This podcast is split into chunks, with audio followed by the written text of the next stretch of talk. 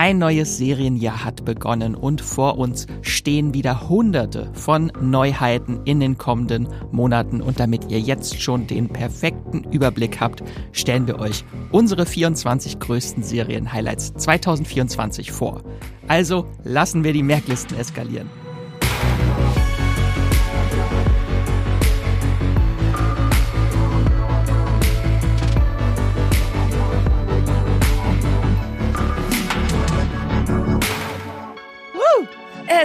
Eskalation! Hallo und herzlich willkommen zu einer neuen Folge vom Streamgestöber, eurem Moviepilot-Podcast, in dem wir über Serien und manchmal auch Filme aus dem Streaming-Kosmos sprechen, was es alles so bei Netflix, Amazon, Disney Plus und und und zu entdecken gibt. Und natürlich heute auch herzlich willkommen zu unserer großen Serien-Jahresvorschau. Ähm, unsere Vorfreude, also Vorfreude ist ja eigentlich die schönste Freude, deswegen äh, machen wir jetzt wieder äh, unsere alljährliche Tradition der Serienjahresvorschau.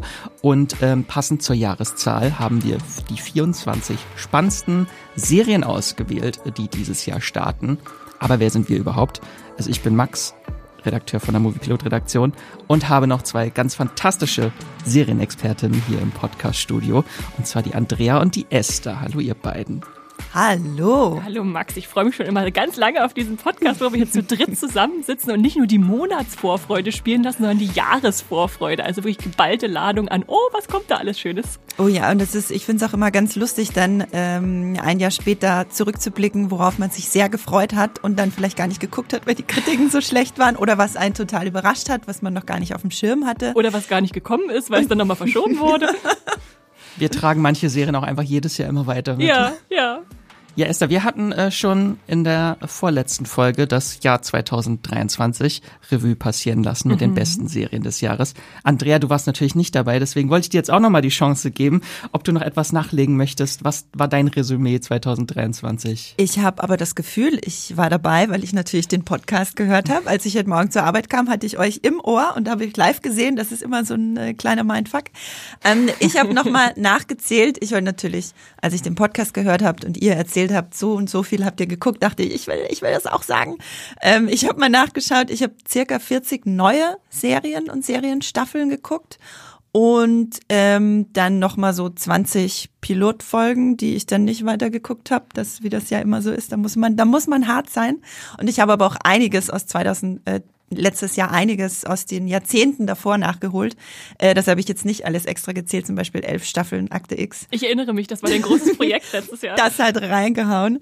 Ähm, mein Fazit war, das war ein richtig krass gutes Serienjahr, viel besser als das Filmjahr.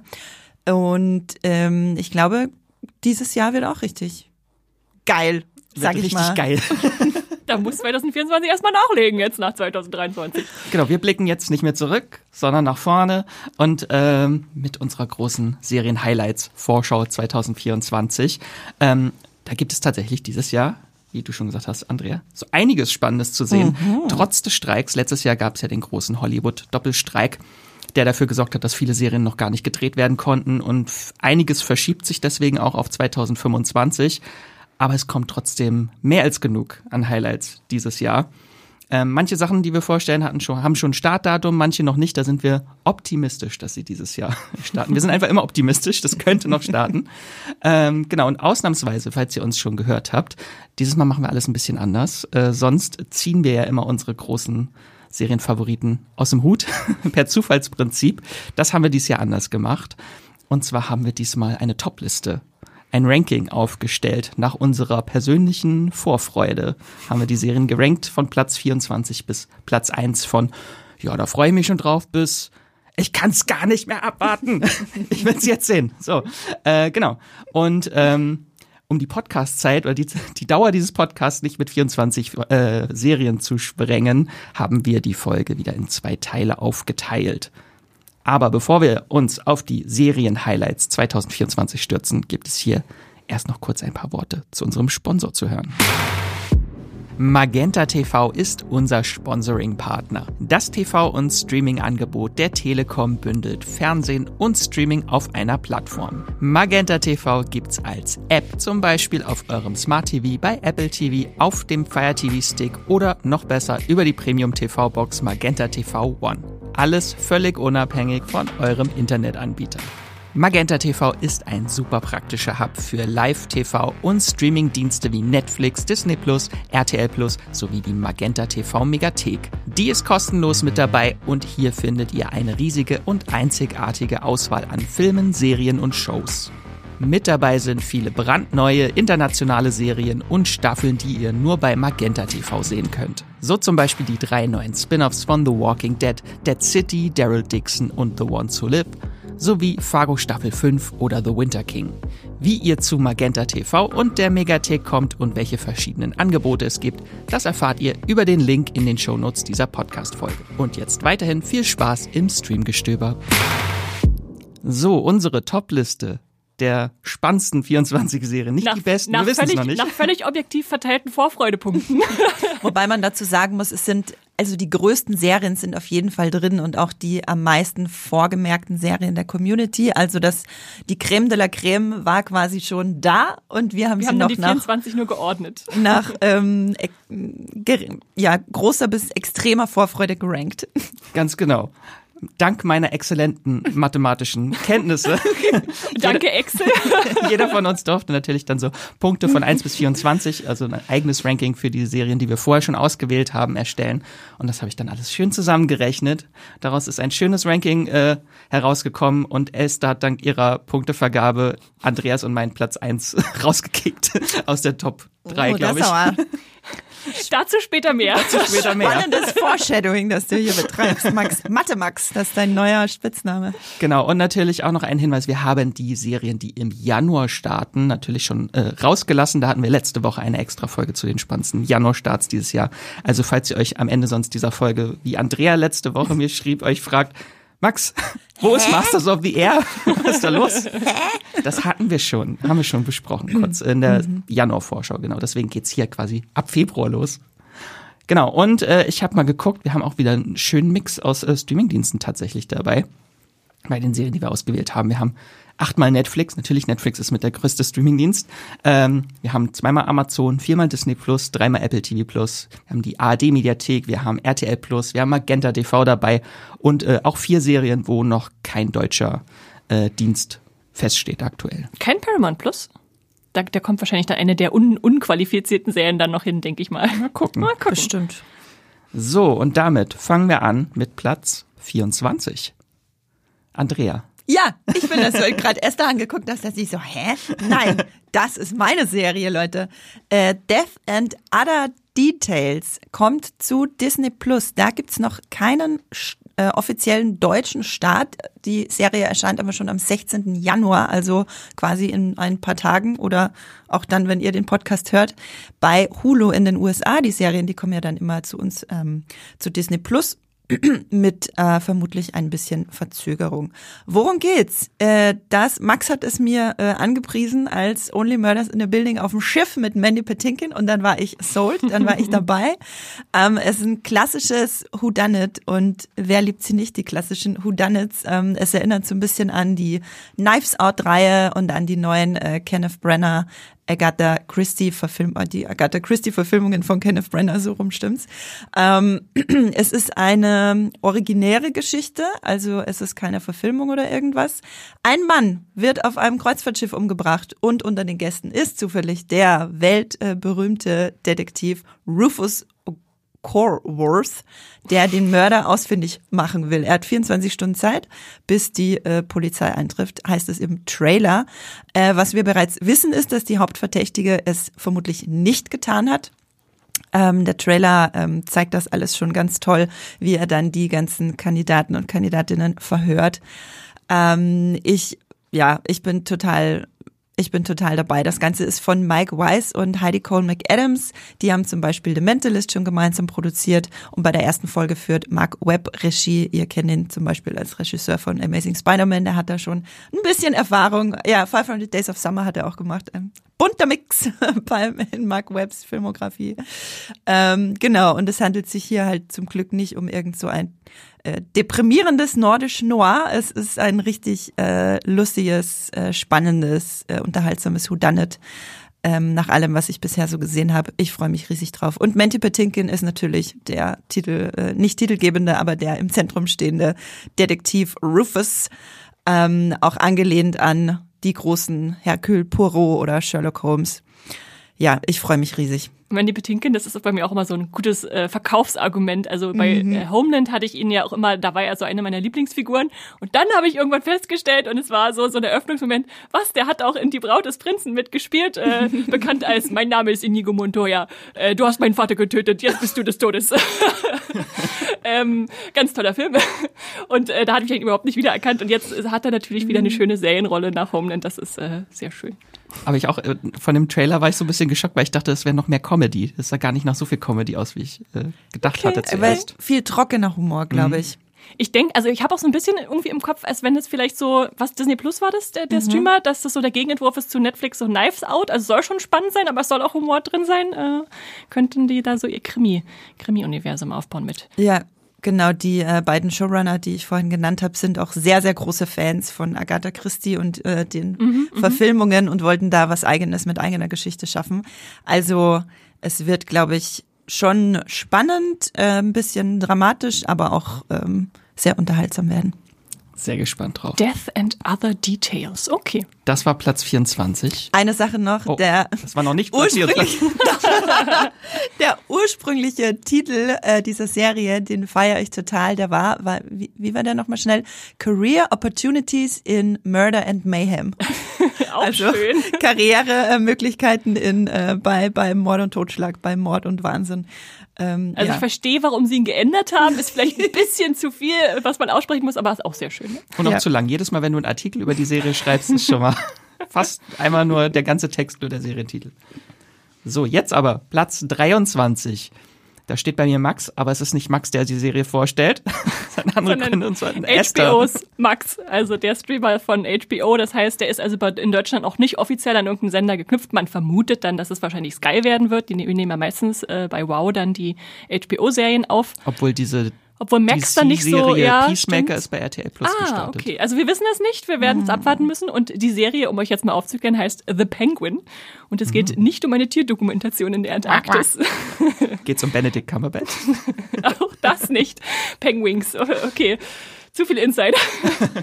äh, ähm, die Serie äh, spielt ähm, kurz nach The Batman, und das verrät euch vielleicht auch schon, dass es eine äh, DC-Serie ist, ebenfalls wie Peacemaker, ähm, anknüpfend an den neuen Film The Batman von Matt Reeves, in dem äh, Robert Pattinson die Hauptrolle übernommen hatte, 2022, der ja ein großer Hit war. Und schon dort trat ja äh, Colin Farrell äh, in der Rolle des kriminellen Pinguin oder The Penguin auf. Äh, und jetzt bekommt er tatsächlich als Bösewicht und Batman-Schurke seine eigene Serie. Ähm, er heißt natürlich nicht, nicht wirklich The, The Penguin, sondern er heißt Oz oder kann mir jemand den offiziellen Namen, ich finde es so schön. Oswald. Cobblepot? Ja, genau. so einen schönen Namen eigentlich äh, nennen. Genau. Es soll eine Miniserie mit acht Folgen werden, also dann durchaus abgeschlossen, weil die großen Stars kann man natürlich auch nicht so ewig verpflichten, denke ich mal. Und ja, genau, es spielt eine Woche nach den Ereignissen aus The Batman, also kurz vor Teil 2 von The Batman 2, der 2025 ins Kino kommen soll, was uns auch ziemlich genau dann sagt, okay, die Serie muss eigentlich noch 2024 kommen, damit es dann äh, alles chronologisch passt. Ähm, und wir befinden uns in einer Zeit jetzt, wo gerade der Gangsterboss Carmine Falcone gestorben ist. Das heißt, es gibt ein Machtvakuum in Gotham Spoiler City. für The Batman. Und diese Lücke will jetzt der Pinguin füllen und äh, all seine kriminellen Konkurrenten äh, auf dem Weg zur Macht irgendwie ausboten. Ähm, da steht ihm aber unter anderem auch die Tochter des verstorbenen Carmine äh, im Weg, nämlich äh, Sophia Falcone. Die hat auch Ambitionen, äh, in die Fußstapfen ihres Vaters zu treten.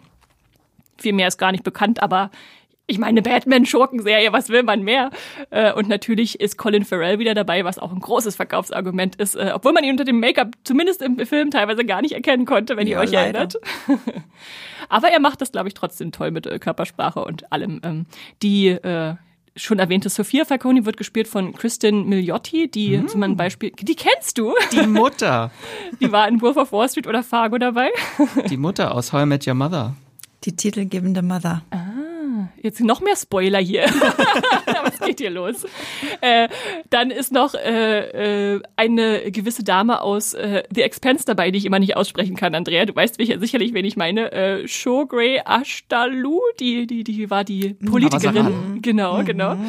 Ähm, und dann viele Stars, wo ich mir den Cast angeguckt habe und dachte, das sind alles die idealen Gangstergesichter, die da besetzt werden. Es gibt einfach so Gesichter, wo man dachte, ja, die passen gut so auf kriminelle Verbrecher, die diese spielen. Unter anderem äh, Clancy Brown, äh, den ich, vor dem ich mich oh, grusel, yeah. seit ich ähm, Karneval die Serie gesehen habe, oder Dexter Newblood war jetzt zuletzt auch drin, der spielt einen Mobboss.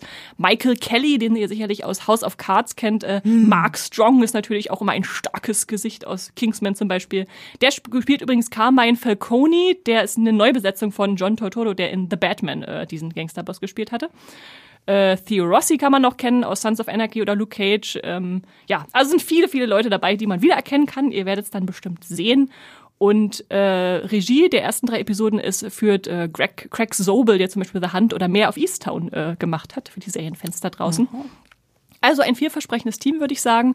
Veröffentlichung wahrscheinlich eher Ende 2024 wegen der Streikunterbrechung, die jetzt da alles ein bisschen ins äh, Verschieben gebracht hat. Aber ich hoffe einfach, es wird so düster wie der The Batman-Film, den ich richtig, richtig gerne mochte, äh, 2022. Ähm, und ich finde es halt spannend, so, so, eine Serie jetzt auf einer eigentlich ein bisschen lächerlichen Figur aufzubauen, aber schon in diese, diese düstere Ecke zu gehen. Also ich verspreche mir da sehr viel von. Wie sieht's bei euch aus? Große Vorfreude. Ich enthalte mich meiner Stimme. nee, ich ähm, bin, ich bin, ich mochte The Batman, aber ich bin irgendwie mit der Figur in dem Film nicht wirklich warm mhm, geworden. Mhm. Deswegen habe ich auch überhaupt keine Gefühle zur Serie. Aber jetzt, wo du die SchauspielerInnen aufgezählt hast, jetzt bin ich doch ein bisschen hooked. Da waren einige Namen dabei, die ich sehr gerne sehe. Okay, okay. Gut, wir werden es abwarten. Bei HBO Max kommt dann The Penguin äh, hoffentlich Ende 2024. Und damit kommen wir zu Platz 22. Und jetzt gibt's Western-Content von Esther. Schon wieder von mir. Schon wieder von Esther. äh, die Rede ist von Netflix äh, American Primeville, so heißt die Serie. Und trotz Titel spielt sie nicht in der Urzeit, äh, sondern in der Zeit, als der amerikanische Westen erforscht und besiedelt wurde. Und da geht es um eine Wagenkarawane, die von Osten loszieht in den amerikanischen Kontinent hinein nach Westen auf dem sogenannten Oregon Trail, ein sehr bekannter Pfad, der sozusagen die, die Siedler da nach Westen führte und sehr gefährlich war natürlich. Ähm, und es ist kein einfacher Weg, weil sie dabei das durch das Gebiet von Ureinwohnern müssen und blutige Konflikte durchstehen. Und äh, natürlich stellt sich auch immer die Frage, wem sie da eigentlich das Land wegnehmen, wenn sie da jetzt siedeln gehen in diesem unerforschten, mhm. natürlich eigentlich in Anführungszeichen freien Land, was sie sich schnappen können.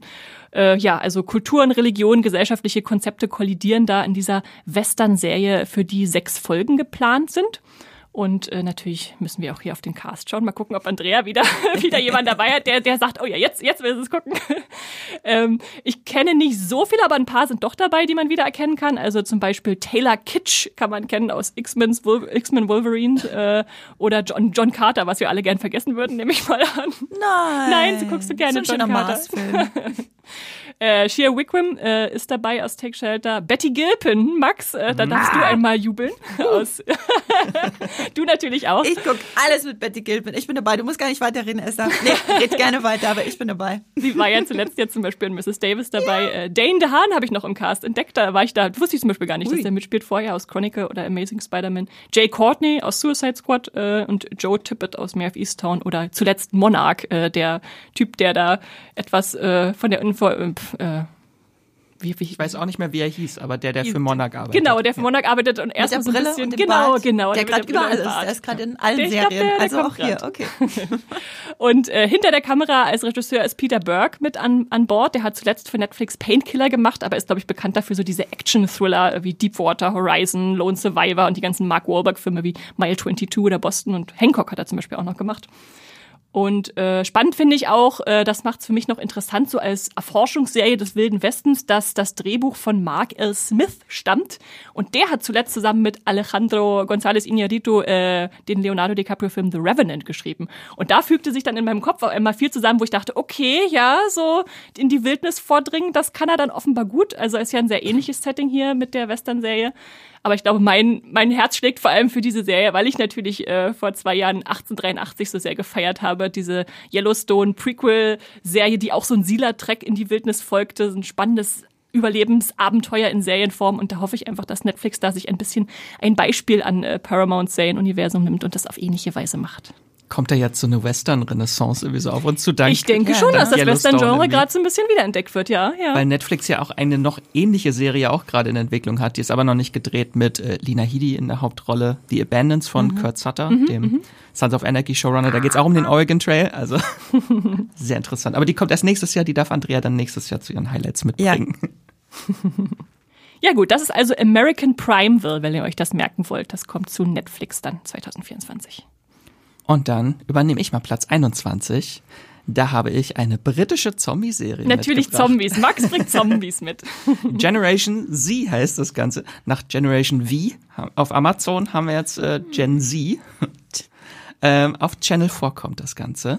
Ähm, und das ist besonders spannend, weil es ist eine Serie von Ben Wheatley, ein britischer Regisseur, den ich sehr feier, der unter anderem äh, Sightseers, äh, Kill List, High Rise, Free Fire gemacht hat. Äh, leider auch Mac 2. Ich wollte gerade sagen, äh, bei mir war es auch so, eigentlich freue ich mich drauf, aber Ben Wheatley ist jetzt auch nicht mehr so ganz der Garant gewesen. Vielleicht zuletzt. kehrt er jetzt wieder zurück zu seinen Wurzeln. Hoffen wir es.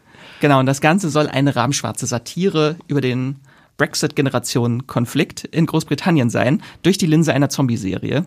Und zwar geht es um ein britisches Städtchen namens Danbury, in dem die Zombie-Apokalypse ihren Ursprung nimmt. Äh, und zwar in unmittelbarer Nähe eines äh, Pflegeheims. Ähm, und dort kommt es zu einem Chemieunfall, einen äh, unglücklichen Chemieausfall, der die Rentner und Rentnerinnen, die dort leben, in Zombies verwandelt. Oh je. Senioren-Zombies. Genau, und die entwickeln einen unstillbaren Hunger auf Menschenfleisch. Ähm, und die hungrigen Senioren gehen dann nun auf die Jugendlichen der Stadt los. Mit Rollatoren. Vielleicht auch ohne Zähne. Können die dann eigentlich beißen? Also das klingt schon sehr nach Ko- Zombie-Komödie. Es ist eine Zombie-Komödie und ich bin auf jeden Fall dabei. Da freue ich mich schon sehr drauf. Ich versuche gerade noch zu irgendwie zu erkennen, wie da jetzt diese Sozialkritik drin steckt. Also das sagt die Serie jetzt, dass die Rentner sozusagen den anderen die Haare vom Kopf fressen, weil sie versorgt werden müssen von der Gesellschaft oder wie ist wie ist da die, ja, die find- Message? Ja, ich finde, es ist schon stimmig, dass die älter, ältere Generation quasi die. Die Jüngere auffrisst. Den Ja, Jüngeren genau. die Zukunft nimmt. Ja. Genau. Mal gucken, wie sie das So es. Sehen, glaube ich, viele so. Hm.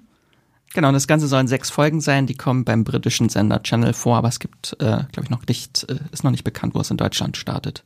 Ich glaube, das ZDF ist beteiligt.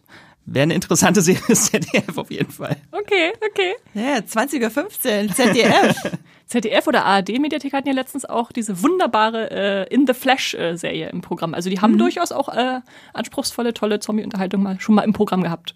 Genau, das ist Generation Z.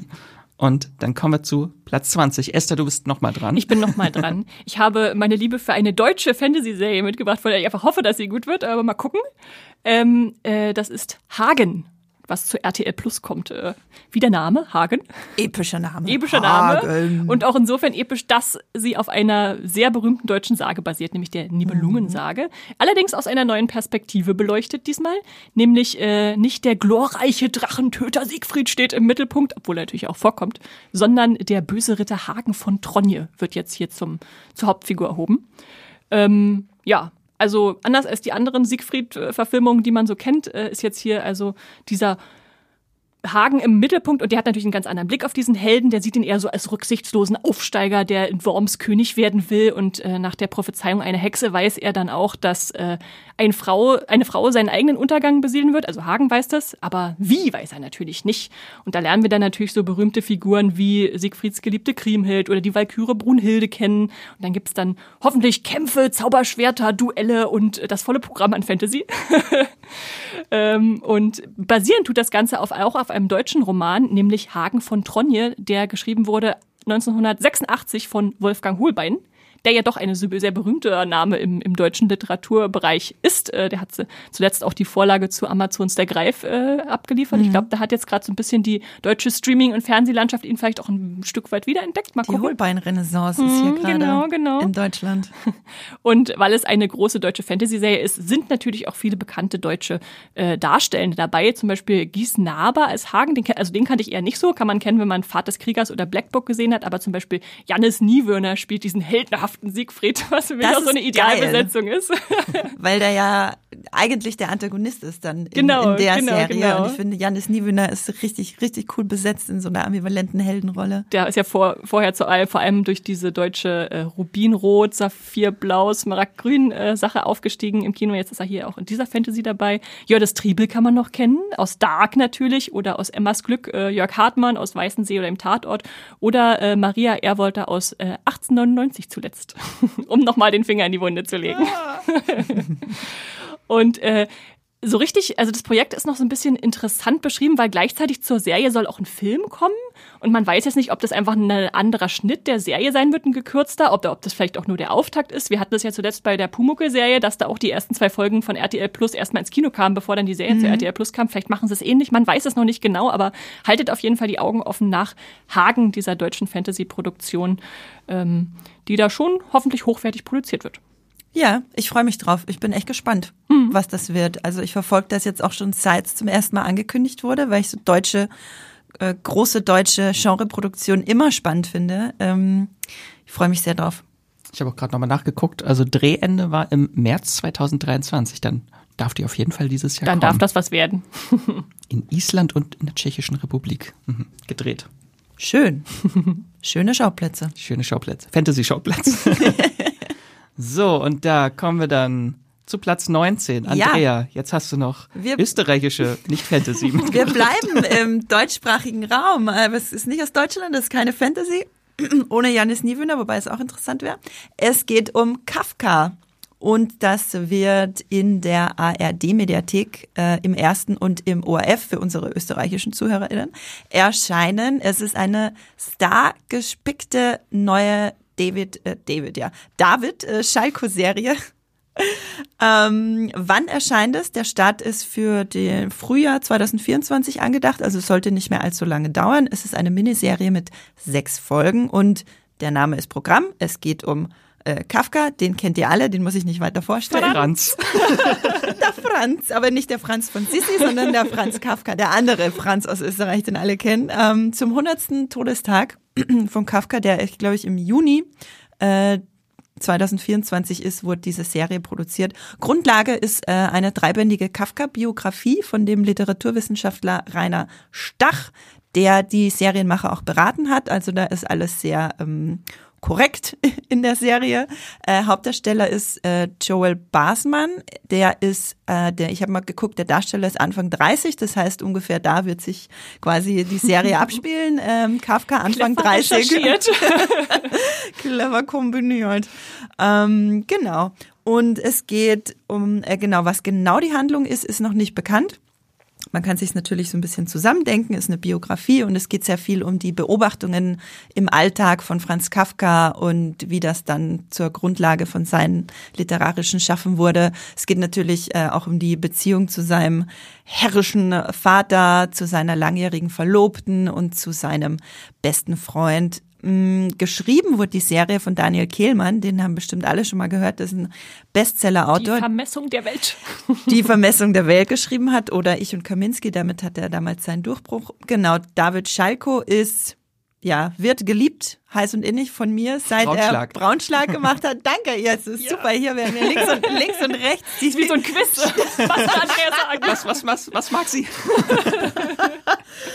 Jawohl, ähm, ja, da haben wir eigentlich schon alles gesagt. Die Serie ist äh, abgedreht, wurde 2000, also obviously, wenn sie bald kommt, äh, wurde letztes Jahr in Wien und in Salzburg gedreht. Also haben wir hoffentlich auch ein paar schicke Schauplätze zu sehen. Und ich liebe es ja immer, wenn in Städten gedreht wird, die ich kenne. Ich habe ja viel Zeit in Wien und Salzburg verbracht und da ähm, ist erfreut das dann mein österreichisches Herz wenn ich da ein paar schöne Originalschauplätze sehe. Mit dabei sind auch einige große Namen. David Cross, Lief Lisa Fries, Lars Eidinger, weil überall dabei, Katharina Thalbach, Charlie Hübner, auch äh, ein, Wow, der immer mal wieder Liste, krass. überall, äh, irgend- Robert Stadelober und natürlich die Rolle des Vaters Nikolas Ovtcharek, der äh, In vielleicht jeder österreichischen Serie mitspielen Ja. muss. der in jeder österreichischen Serie mitspielt und auch sehr, sehr gut in diesen, ähm, ja, ich sag mal, schwier sehr gut schwierige Rollen spielt.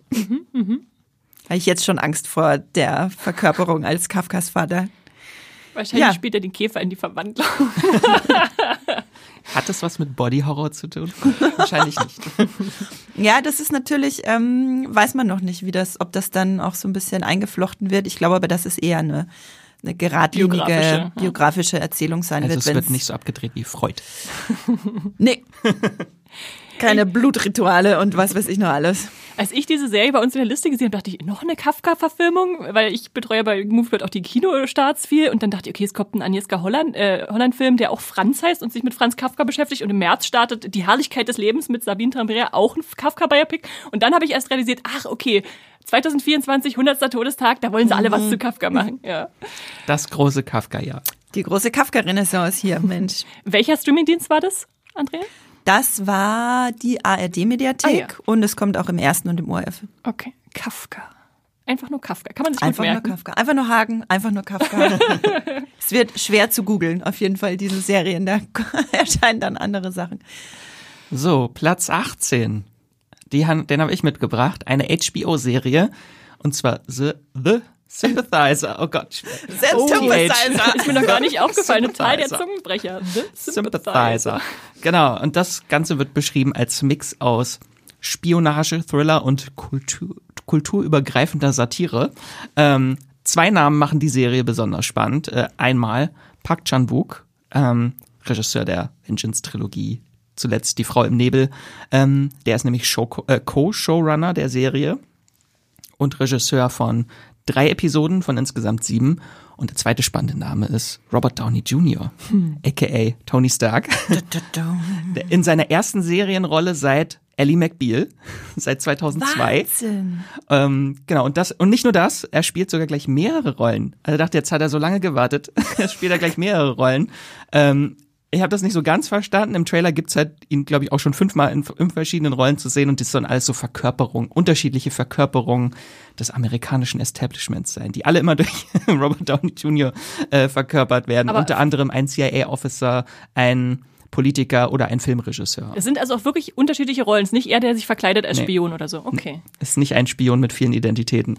Und es sind auch nicht unterschiedliche Zeitebenen. Auch nicht. Verrückt.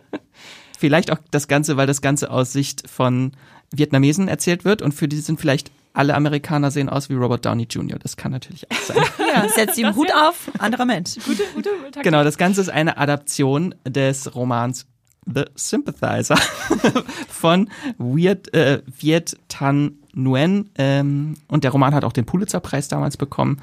Ähm, genau, und die Geschichte spielt in den 1970er Jahren und handelt von einem kommunistischen Spion, äh, der nur Captain genannt wird. Und der wird im Auftrag Nordvietnams in die südvietnamesische ähm, Armee eingeschleust und als das Ende des Vietnamkriegs bevorsteht, flüchtet er mit seinen Armeekollegen in die USA und dort versuchen sich die Flüchtlinge dann mit äh, inmitten einer völlig neuen Kultur für sie ähm, und als Außenseiter der amerikanischen Gesellschaft abgestempelt ein neues Leben aufzubauen.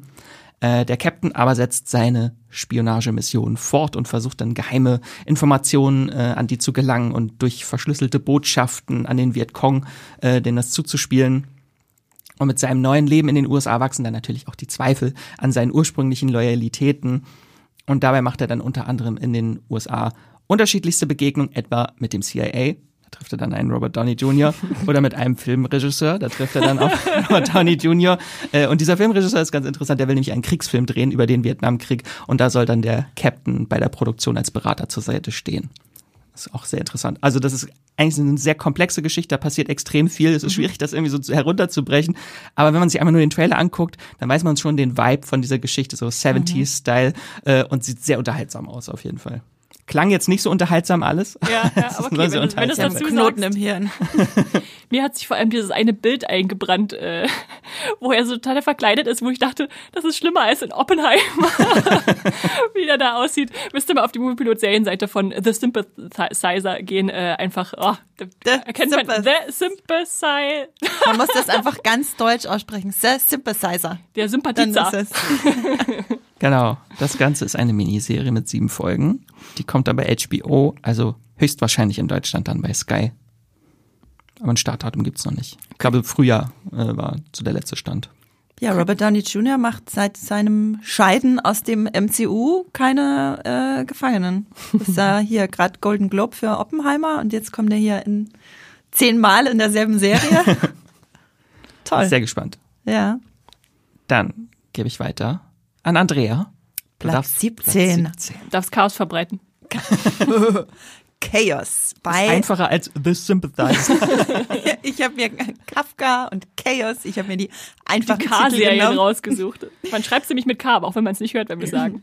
Genau, äh, man schreibt das K-A-O-S, Chaos, kommt zu Netflix. Es ist der große Percy Jackson für erwachsene äh, Percy Jackson Konkurrent, der jetzt zu Netflix kommt. Ist eine schwarzhumorige Neuinterpretation der griechischen Mythologie mit Jeff Goldblum als Zeus. Damit ist eigentlich das Wichtigste gesagt. Äh, mich hat es so ein bisschen erinnert, also wenn man sich das alles mal, was schon äh, zu sehen und zu lesen gibt zur Serie anguckt, äh, finde ich so ein bisschen eine Mischung aus äh, The Boys für griechische Mythologie und ähm, Percy Jackson, Percy Jackson, die gerade bei Disney Plus läuft. Ähm, das wurde, die Serie wurde hier von der Community reingebracht. Ich hätte sie aber wahrscheinlich auch selber mit reingenommen. Ah, weil ich das Projekt richtig spannend finde und große Fantasy-Produktion. Esther, du, dein Herz schlägt bestimmt auch dafür.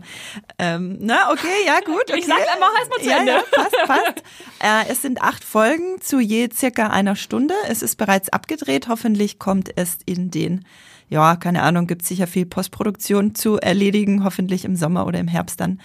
Äh, wir gucken mal. Worum geht's? Ähm, gar nicht so leicht zu sagen. Äh, die Handlung dreht sich um sechs Menschen, die vom Schicksal zusammengeführt wurden und ihre Verbindung entdecken. Äh, rund um eine alte Prophezeiung, während sie sich mit den griechischen Gottheiten herumschlagen müssen und sie könnten sie tatsächlich zu Fall bringen.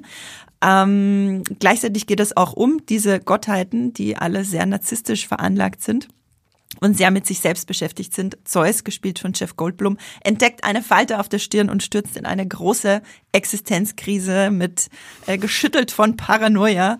Ähm, das wird unter anderem für seine Gött- Götterfrau Hera, gespielt von Janet McTeer, zur Gefahr, die bisher alle Freiheiten und die Macht über die Erde genoss. Und dann gibt's auch noch Zeus rebellischen Sohn Dionysos und Zeus Bruder Hades, der Gott der Unterwelt, der mit der Flut an Toten nicht hinterherkommt. Und Poseidon macht nur Party, anstatt sich äh, um die Menschen zu kümmern. Ja, es äh, wird bestimmt eine sehr, ja, bestimmt eine sehr interessante Serie. Ich hoffe, dass der Fantasy- und Menschenaspekt größer ist als der satirische Aspekt. Ähm, genau, kann man bisher noch nicht so genau sagen. Geschrieben wurde das Ganze von der britischen Autorin, Produzentin, Schriftstellerin Charlie Covell, die auch The End of the Fucking World, äh, Effing World gemacht hat. Entschuldigung. Piep. Äh, wir sind hier ja kein explicit Schon Podcast. das zweite Mal heute, Andrea. Was ist da los? Hoppala. ähm, genau, also überzeugt natürlich schon mit dem Namen und mit dem Staraufgebot. Ich bin sehr gespannt. Ähm, freut ihr euch denn darauf? Esther, du meintest so, mm, mal Also eigentlich, eigentlich freue ich mich ja grundsätzlich auf alle Fantasy, die so kommt, aber die hat mich irgendwie noch nicht so überzeugt. Ich glaube, das liegt am einen daran, dass griechische Götter einfach nicht so mein, mein Fantasy-Subgenre sind. Wahrscheinlich, weil sie immer so egoistisch sind und so. und obwohl ich den Cast mag, wer da so alles mitspielt, habe ich teilweise gedacht, das ist irgendwie unkreativ besetzt. Also Jeff Goldblum zum Beispiel hat im MCU ja schon äh, auch einen Gott gespielt, wenn man so will. Und äh, David Thewlis, der zum Beispiel Hades spielt in, in Chaos, ähm, war in Wonder Woman schon Ares. Und dann dachte ich mir so, ja, habt ihr jetzt nicht weit euren Blick schweifen lassen, um da irgendwie eine kreative Besetzung zusammenzukriegen. Aber mal gucken. Also ist alles nur erstmal nur Gefühl und ich hoffe natürlich trotzdem, dass mich die Serie überzeugt. Ja, ich glaube, es steht und fällt alles mit der Storyline der Menschen in der Serie und wie gut man dann mit denen connecten kann. Ja. Ob das dann wirklich so ein The Boys ist. So die Menschen gegen die Götter. Ja, die, die übermächtigen Narzissten. Und jetzt erfahren wir mal, was die ganzen Eltern äh, aus Percy Jackson machen, während die Kinder ums Überleben kämpfen. Ich sehe schon die Mashups bei YouTube, wo das schön zusammengeschnitten wird mit, was hat dein Vater gemacht? Und dann sieht man, wie Poseidon wird, weiß ich nicht, einen Menschen Poseidon Kopf abschlägt oder Yacht, so. der nur Party macht mit Dionysos. genau, das ist äh, Chaos, das kommt bei Netflix, gibt aber noch kein Startdatum. Und dann, Andrea, bleiben wir. Du darfst weiterreden Ja, mit Platz gerne. äh, 16. Da gehe ich von Fantasy zu Sci-Fi und äh, von Netflix zu Apple TV Plus. Da kommt eine Serie namens Dark Matter dieses Jahr. Nicht zu verwechseln mit der kanadischen Sci-Fi-Serie von 2015, die auch Dark Matter heißt. Das hier ist ein Multiversums-Thriller mit Joel Edgerton. Es wurde 2023 schon abgedreht, also kommt hoffentlich dann im Laufe des Jahres noch kein Starttermin vorhanden. Worum geht's? Der Physiker Jason Dessen, das ist ein geiler Name übrigens, ähm, gespielt von Joel Edgerton, wird auf dem Weg nach Hause zu seiner Familie in ein Paralleluniversum geworfen, wo er seine Frau nie geheiratet hat, sein Sohn nie auf die Welt kam. Dort muss er ein muss er sich einen Weg zurückerkämpfen durch das Multiversum, um seine alternative Version davon abzuhalten, seiner Familie etwas anzutun. Da werden dann viele Fragen darum gestellt, dass die alternative Version ja er selber ist und kann er seiner Familie wirklich was antun. Er hat sie eigentlich nie kennengelernt, etc. etc. Muss sich sehr viel dann auch mit seinen eigenen ja, dunklen Seiten auseinandersetzen, was, glaube ich, wenn es gut geschrieben ist, sehr spannend sein kann. Ähm, und geschrieben wurde das Ganze von Blake Grouch der gleichzeitig auch Showrunner ist. Der Roman kam 2016, im Deutschen hieß der Der Zeitläufer. Mhm. Hast du da mal was davon gehört? Nee, Esther? bisher noch nicht. Genau, äh, Blake Crouch ist auch Showrunner und Blake Crouch hat auch geschrieben die Wayward Pines Trilogie. Davon habe ich schon gehört. Wo es den äh, Verfilmungs, äh, zwei Staffeln, glaube ich, waren das dann sogar von M. Night Shyamalan gab. Das schlechtere From. Das schlechtere From, das ich aber auch sehr geil fand, okay. äh, mit so Twin Peaksy Mystery Vibes. Deswegen ähm, bin ich sehr gespannt. Ich kann mir noch gar nicht so genau auch den Ton und die Vibes von Dark Matter vorstellen, aber es fließt sehr viel Interessantes hinein. Die Frau von äh, Jason Dessen wird gespielt von Jennifer Connelly. Also wir haben hier wirklich eine sehr hochkarätige Besetzung der Familie im Zentrum. Und ja, nach dem MCU und Everything Everywhere All at Once kommt da vielleicht das nächste Multiversums-Highlight. Mal schauen. Ist Mal auf jeden schauen. Fall gerade auf jeden Fall gerade äh, überall vertreten.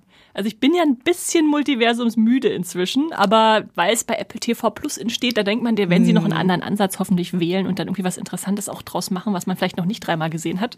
Und je mehr Joel Edgertons, desto besser. Ne? ja, Edgertons. Und dann teilt ja die Serie noch die Hälfte ihres Titels mit einer unserer Lieblingsserien. Dark. Dark. Matter. Und auch dunkle Materie kommt vor, also was will man mehr. Und der Cast natürlich, ich sehe auch gerade Alice Bragger spielt mit, mhm. Jimmy Simpson, also echt äh, hm. cooler Leute, Jennifer Connelly.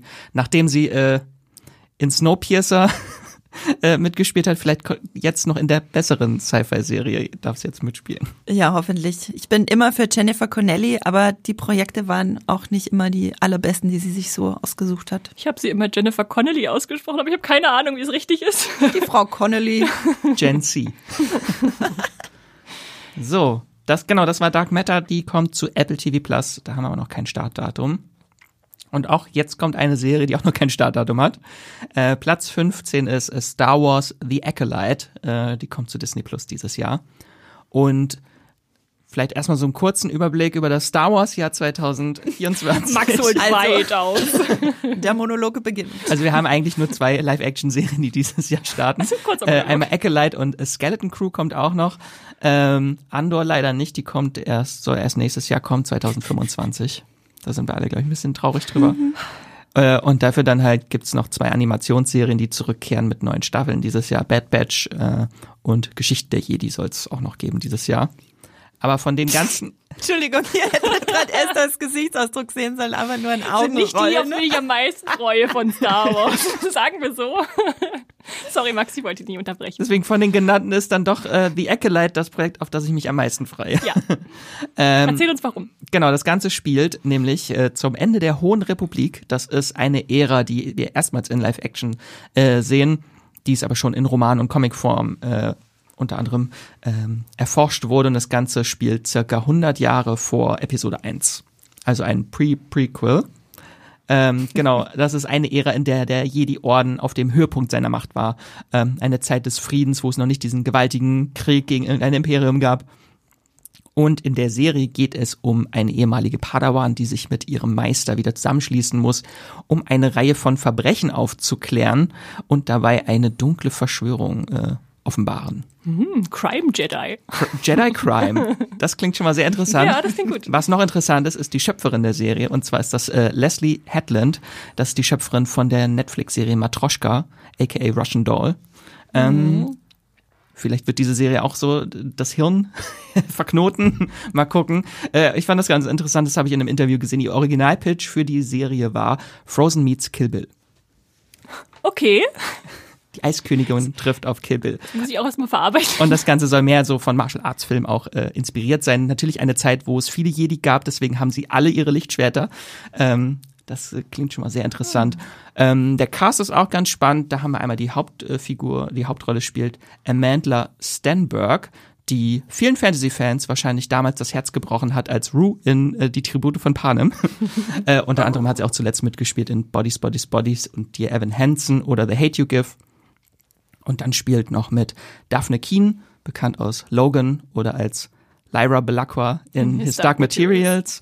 Ähm, Lee Jung Jae spielt mit, der Hauptdarsteller aus äh, Squid Game. Ah, interessant. Der Hauptdarsteller aus Squid Game, genau. Äh, Manny Jacinto spielt mit, ähm, bekannt aus The Good Place. Da hat er Jason beziehungsweise Gianu gespielt.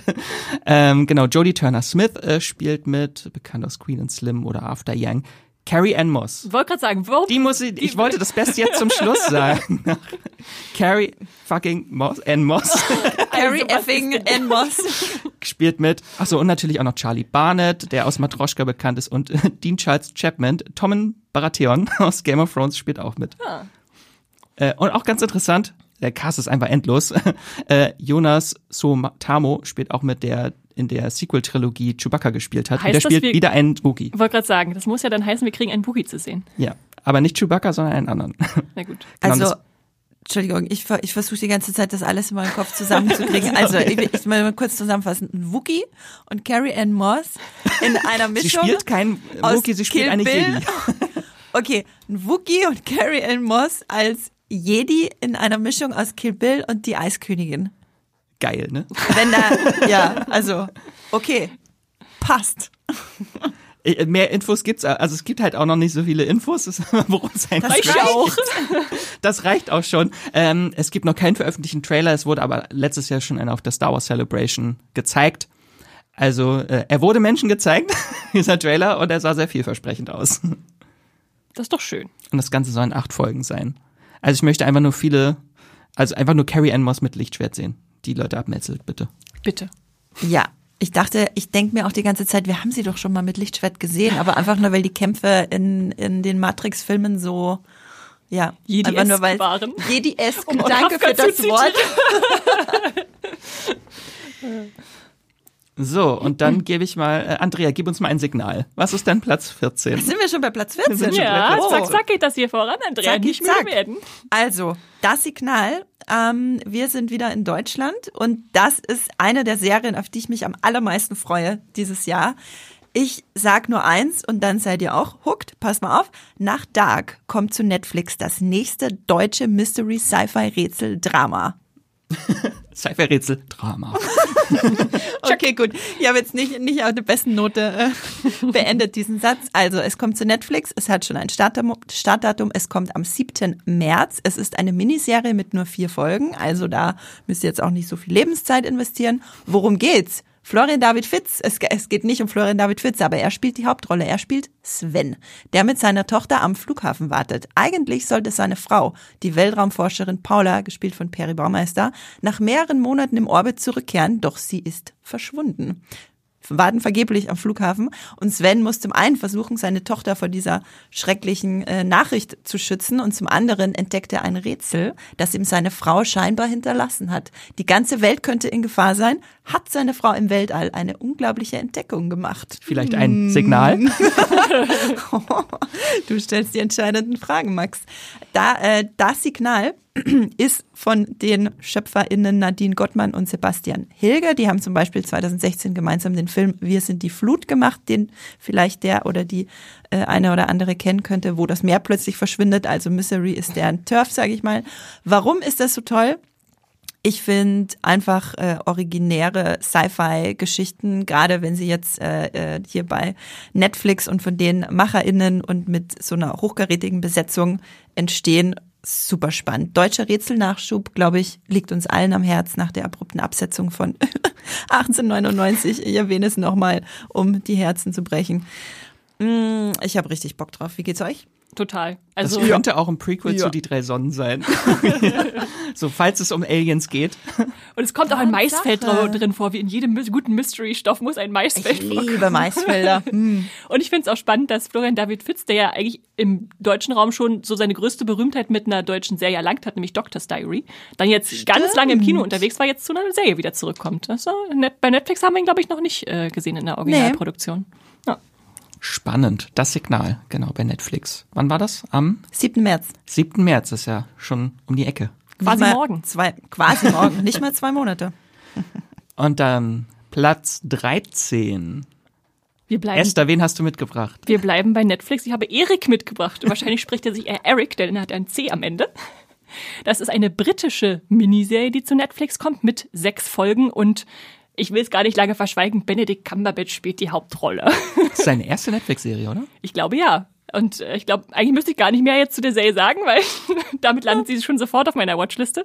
Aber gut, wenn ihr euch noch ein bisschen äh, äh, informieren wollt. Äh, sie spielt im New York City der 1980er Jahre und in ihrem Zentrum steht der Puppenspieler Vincent.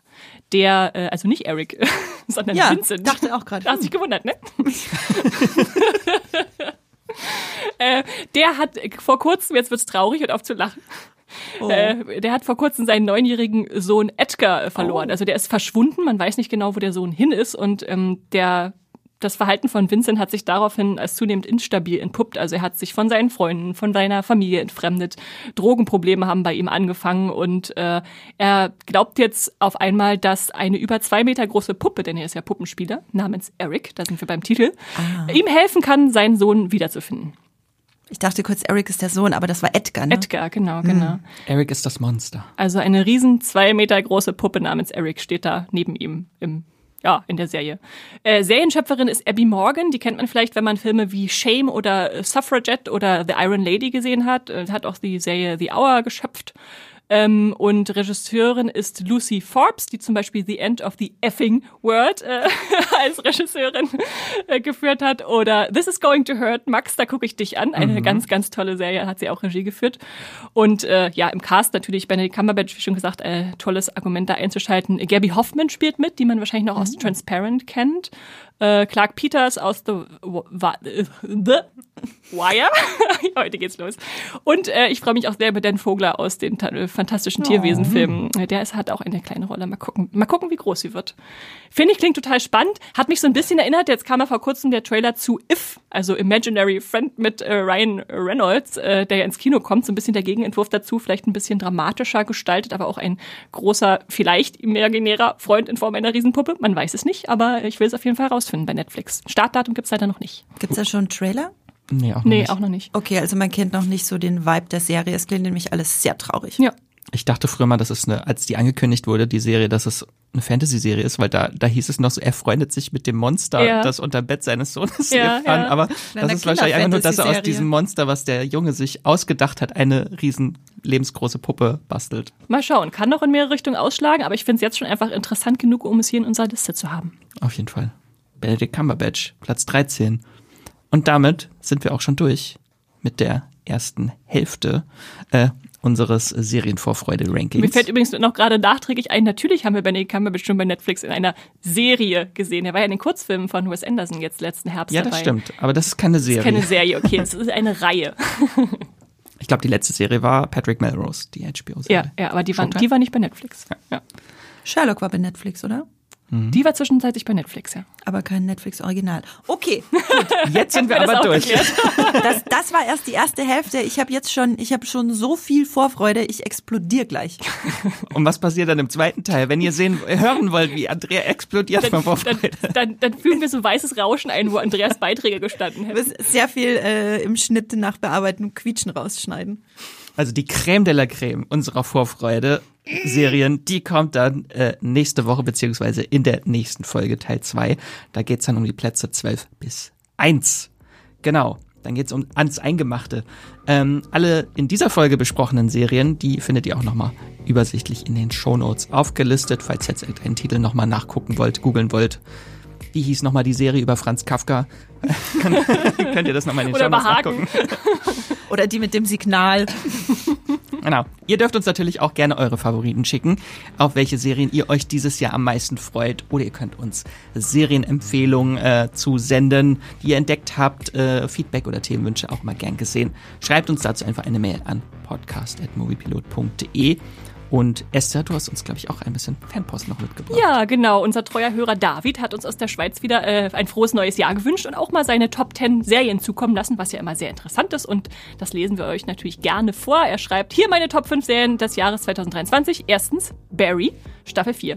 Zweitens The Last of Us. Drittens The Lincoln Lawyer. Viertens Last One Laughing. Fünftens als Schweizer, als Schweizer muss ich sie nennen, Davos 1917. Die ist offenbar sehr gut gewesen, wenn du dich erinnerst. Die Davos. Haben wir, Davos, da wurden wir ah, drauf hingewiesen. danke, Wurde verpflichtet danke. von der Schweizer Regierung. Ja, ja, äh, Davos 1917, äh, genau. Und ansonsten fand er noch gut äh, Berlin, Scott Pilgrim hebt ab und The Night Agent. Also noch ein paar Empfehlungen von David für euch. Sehr schön. Andrea, du hast auch noch Fanpost bekommen. Ich habe äh, eine Post, äh, eine Post, hm, Du hast eine Post bekommen. die deutsche Post bekommen von Alexander Sebastian. Und zwar hat er uns geschrieben, hallo liebes Team von Streamgestöber, ich höre mit Begeisterung euren Podcast. Heute zum Beispiel die Folge über Animes, deren Anfang in Deutschland und deren aktueller Verbleib. Es war richtig schön, nochmal die Erinnerung, in den eigenen Erinnerungen an die Zeit zu schwelgen durch euch äh, beide. Genau, das habe ich mit dem Anime-YouTuber Rafi gemeinsam aufgenommen, diese Folge. Das war vor einigen Wochen, da haben wir ganz viel über unsere liebsten Animes unserer Kindheit geredet. Und er stellt mir eine Frage. Andrea, was ist deine Lieblings-Sailor-Kriegerin? Das ist gar nicht schwer. Das ist Sailor Jupiter, einfach weil sie dieselbe Frisur hatte wie ich damals, als ich die Serie geguckt habe. Fand ich ganz, ganz fantastisch. Für die, für die es nicht mehr ganz so präsent haben, ist es die mit den blauen Haaren. Das ist, nee, Nee. nee. ich, blaue, Nein. ich hatte mal blaue Haare, aber nicht zu der Zeit, als ich sieben war. Ich, das ist die mit dem äh, Pferdeschwanz, die Okay. mit den braunen Haaren, Okay, die zu einem okay. Zopf zusammengebunden sind. Genau. Und ähm, Alexander Sebastian hat uns auch einen Serientipp mitgegeben, und zwar Elfenlied von Lin Okamoto für alle Anime-Fans da draußen, die noch nicht alle Animes dieser Welt geguckt haben. Danke für diesen Tipp. Sehr schön. Ich finde, wir sollten noch mal irgendwann ein Ranking der Sailor-Kriegerin machen. Gern, da kann ich lang drüber, lang drüber reden. Auch zweiteilig dann. So, Andrea, Esther und ich, wir verabschieden uns jetzt erstmal in eine kurze Pause und wir hören uns dann im zweiten Teil unserer Jahresvorschau wieder. Bis dahin, habt einen fantastischen Tag und streamt was Schönes. Tschüss. Tschüssi.